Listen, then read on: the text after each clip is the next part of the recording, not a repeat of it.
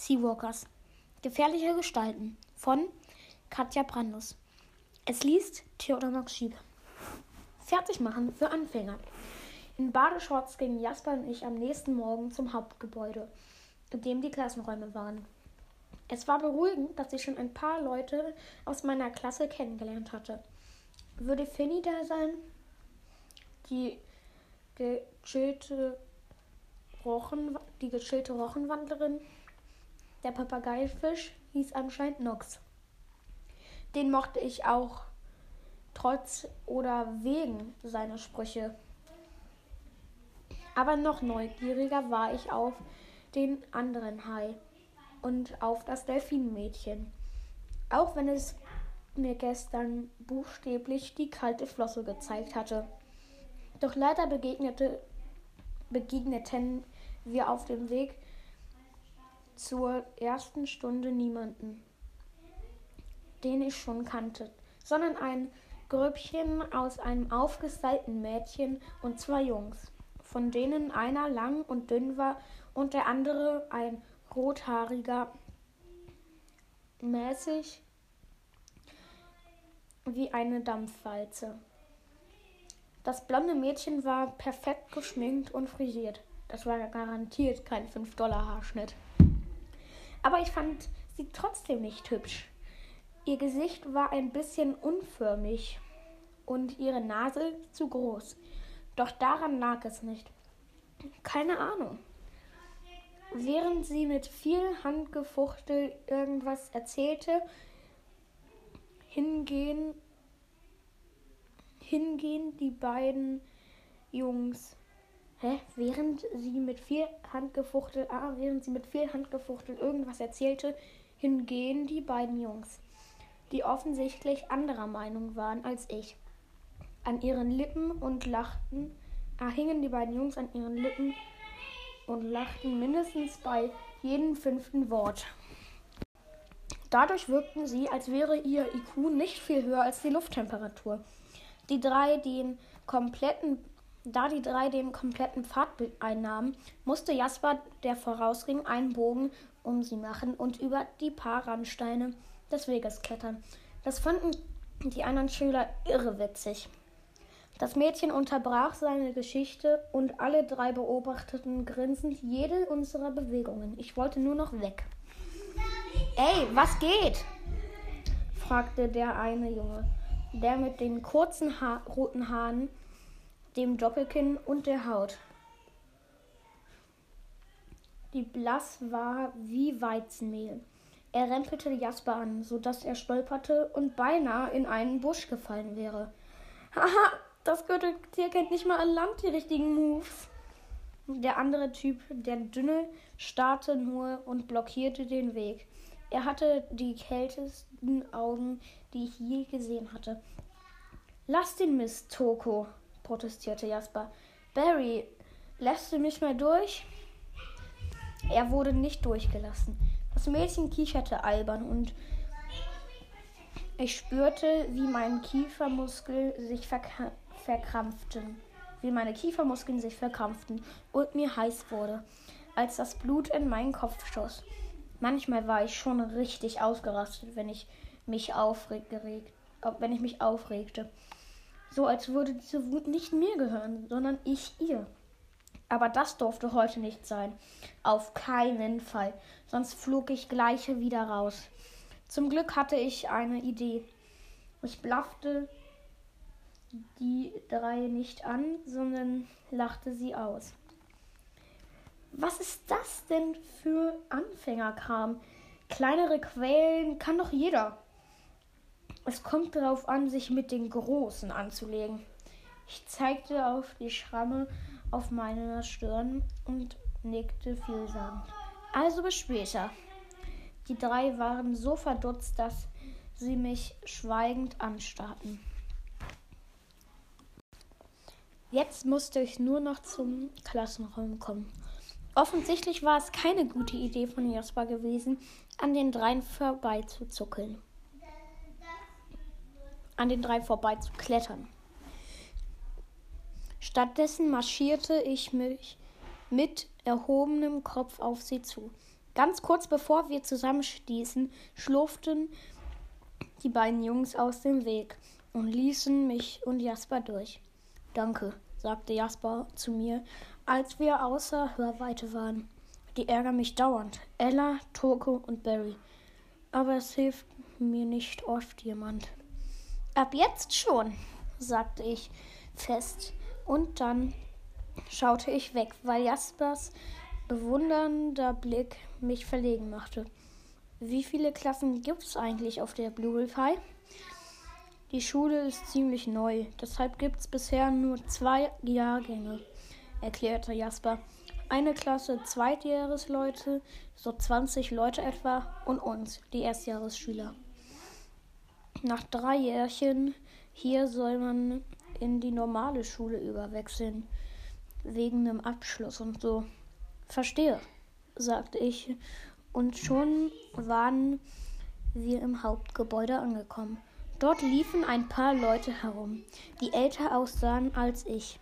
Wahrscheinlich Schüler aus dem zweiten Jahr. Als wir hinuntergingen zu den Verwandlungsarenen 1 und 2, die etwas tiefer lagen, vergaß ich den Ärger endgültig. Durch einen Glastunnel gelangten wir in die Arena 1 und ich blickte mich staunend um. Wir standen in einem runden, kuppelförmigen, mit Glas überdachten Raum. Die Mitte des Raumes war trocken und sah ein bisschen aus wie ein normales Klassenzimmer. Es gab etwa, es gab was sehr fest, es gab wasserfeste Stühle, Tische und ein Whiteboard mit Stiften. Der Rest des Raumes war ein Aquarium mit Glasscheiben die mir bis zur Brust reichten. Es war zweigeteilt. Die rechte bläu bläuliche Seite reichte anscheinend in die Lagune hinein und war Salzwasser, die linke Seite durch, durchs Glas grünlich schimmernd, schien Süßwasser zu sein und war vermutlich mit dem See verbunden. Gerade traf ich auf diesem Weg eine ungeheuer dicke Seekuh mit led mit ledriger brauner ge mit ledriger gebrauner hä graubrauner Haut ein und tauchte pustend an die Wasseroberfläche. Ein Moment lang verschwand sie hinter dichtem Tang und Seegras. Dann bewegte sich die Vorhänge, die am Übergang von Land und Wasser angebracht waren. Das ist der Rückverwandlungsbereich. So eine Art Umkleide, flüsterte Jasper mir zu. Ach ja, und das ist übrigens Mara. Als rundliches Mädchen mit langen, tropfenden Haaren kam Mara wieder zum Vorschein. Sie hatte ihren Körper in ein buntes Tuch gewickelt und war barfuß. In aller Ruhe ging sie eine Rampe hinunter und setzte sich in der Mitte des Raumes an einen Schultisch. Als sie, sie, als sie mich bemerkte, ging ein Lächeln über ihr gutmütiges Gesicht. Hoffentlich gefällt es dir bei uns, meinte sie und lächelte zurück. Und ich lächelte zurück. Die meisten anderen Schüler, darunter das Grüppchen von vorhin, kamen in Menschengestalt durchs Hauptgebäude. Alle trugen, so wie Jasper und ich, Badesachen. Ich sagte Hi zu Finny. Ah, die Delfine sind im Anmarsch, meinte Jasper und deutete auf drei Neuankömmliche. Neuankömmlinge. Zwei Mädchen und ein kräftiger, olivbrauner Junge mit schwarzen, welligen Haaren. Sie alberten herum und lachten gerade über irgendeinen Witz, den, den das schlanke Mädchen mit den blonden Locken gerade gemacht hatte. War das Shari? Sie hatte ein herzliches Lächeln, das mir gefiel. Schließlich traf auch der Lehrer ein, ein hochgewachs hochgewachsener Mann mit der gleichen milchkaffeefarbenen Haut, wie ich sie hatte. Oh, hey, das war doch schon mal ein guter Anfang. Äh, Thiago Anderson, du bist erst gestern angekommen, oder? grüßte er mich freundlich. Ich bin Farron Garcia. Mein Job ist es, euch in Verwandlung, Mathe und Physik zu quälen. Oder auch nicht. Je nachdem, wie euch anstellt. Er sah meinen fragenden Blick und lächelte. Delfin. Oh, wäre es mir beinahe rausgerutscht. Hoffentlich reagierte er nicht genauso wie Shari gestern. Es war noch alles andere als leise in der Klasse und Mr. Garcia warf einen strafenden Blick in die Runde, der für Ruhe sorgte, aber nur ungefähr für fünf Sekunden lang. Toko und Barry machten besonders viel Krach. Sie ärgerten sich gegenseitig und schrien dabei herum. Ruhe! Brüllte Mr. Garcia und knallte ein Lineal auf seinen Schreibtisch. Dass ihr so lebhaft seid, heißt bestimmt, dass ihr anfangen wollt. Ich möchte eine gleich, gleichmä gleichmäßige Verwandlung und harmonische Verwandlung eine gleich, gleichmäßige und eine harmonische Verwandlung sehen. Nicht so eine halbe Sache wie letztes Mal. Er wandte sich an die versammelte Klasse. Wie macht man das? Ein großer, klobiger Junge meldete sich. Sein Zeigefinger ging langsam, aber unaufhaltsam in die Höhe. Ja, Nestor? Das Bild, wie man mal am Schluss aussehen soll, nicht aus dem Kopf verlieren, leierte er herunter. Sich nicht ablenken lassen, während man sich verwandelt. Genau. Also, Jungs. Toko stellte sich neben einen Stuhl und wurde nach und nach in mehreren, mehreren holprigen Schritten zu einem ungewöhnlich gut genährten Alligator.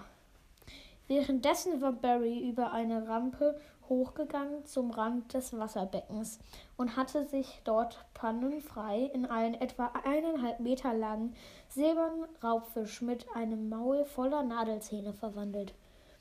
Das ist ein Barracuda, oder? wisperte ich Jasper beeindruckend zu, und mein Freund nickte ein eingeschüchtert. Als nächstes kam die Angebetete der beiden Kerle dran. Oh, bitte nicht. Mein Styling wird hinüber sein, wenn ich mich verwandle, jammerte sie. Du hast noch drei Sekunden, Ella, sagte Mr. Garcia. Drei, zwei, eins. Ella murmelte irgendwas Genervtes vor sich hin, bevor sie schließlich loslegte. Zwei Ohrringe und mehrere Haarspangen klirrten zu Boden. Dann lag sie als armdicke Tigerpython mit hell- und dunkelbraunen Muster halb unter dem Tisch auf ihrem Maul. Halb unter ihrem Tisch. Auf ihrem Maul waren noch Lippenstiftspuren zu sehen, die sie ungeduldig an der nächstbesseren Schülerin abwischte. Die quiekte prompt auf. Und sind Sie jetzt zufrieden? fragte Ella Mr. Garcia spitz und hängte sich als Python in mehreren Schlaufen über ihren Stuhl, ohne die Antwort abzuwarten. Ja, sah gut aus, sagte Mr. Garcia und wandte sich an den blau-rosa-türkis gemusterten Papageifisch, der geschäftig im Salzwasserbereich herumflösselte. Was ist mit dir, Nox? Magst du es heute mal probieren? Nein, danke. Beine stehen mir nicht, informierte ihn Nox. Mr. Garcia spähte unter einen Felsen am Boden des, Riesi des Riesenaquariums, unter dem ein Fangarm heraus hervorschaute. Lucy, wie wäre es mit einer Verwandlung? Als Zweiarm passe ich nicht mehr unter meinen Felsen, kam es zurück, und das, was, Lucy, das, was von Lucy zu sehen war, lief rot an, anscheinend vor Empörung. Na gut. Unser Lehrer richtete sich wieder auf und blickte eins der beiden Delfinmädchen an. So, Shari, versuch du es mal bitte. Das blonde Mädchen erhob sich ganz langsam und mit einem Gesichtsausdruck, als müsste sie gleich einen Kopfstand ein, einen, einen Teller voll im Kopfstand einen Teller voll Brokkoli essen. So, so. Das hier war nicht gerade ihr Lieblingsfach. Ich war gespannt.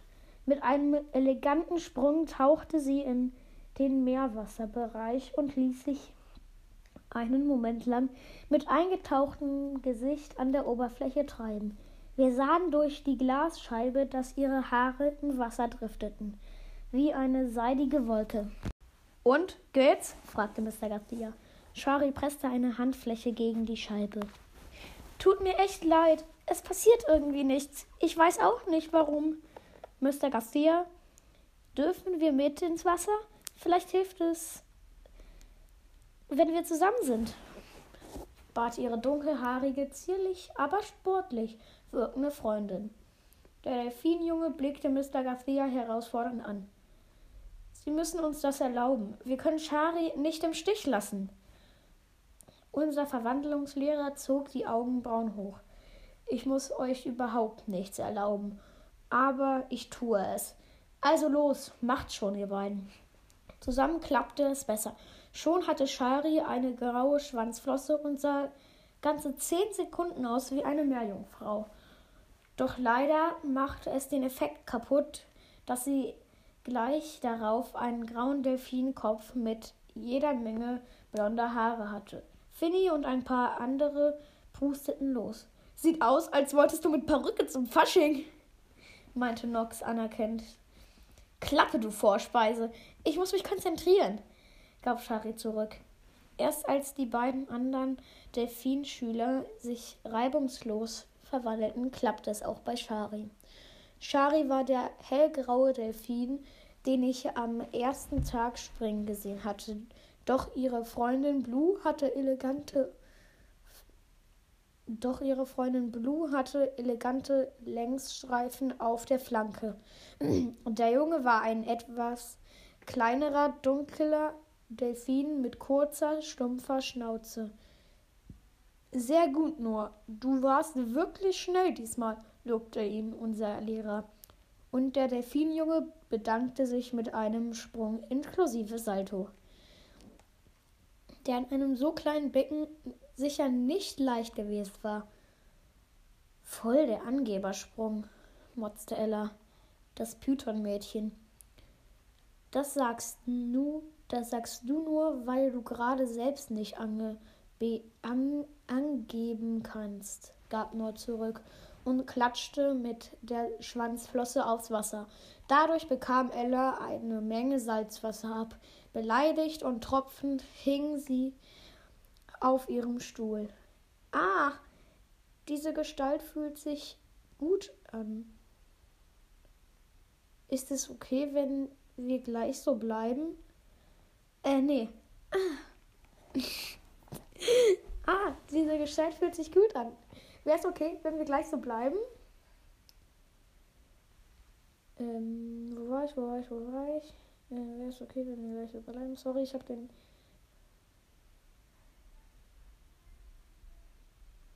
fragte Shari, das Maul scheinbar zu einem verschmitzten Lächeln verzogen, und schmiegte sich an Blue.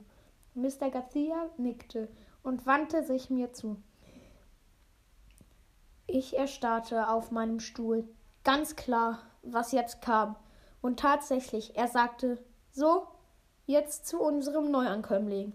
Thiago, versuchst du es bitte mal.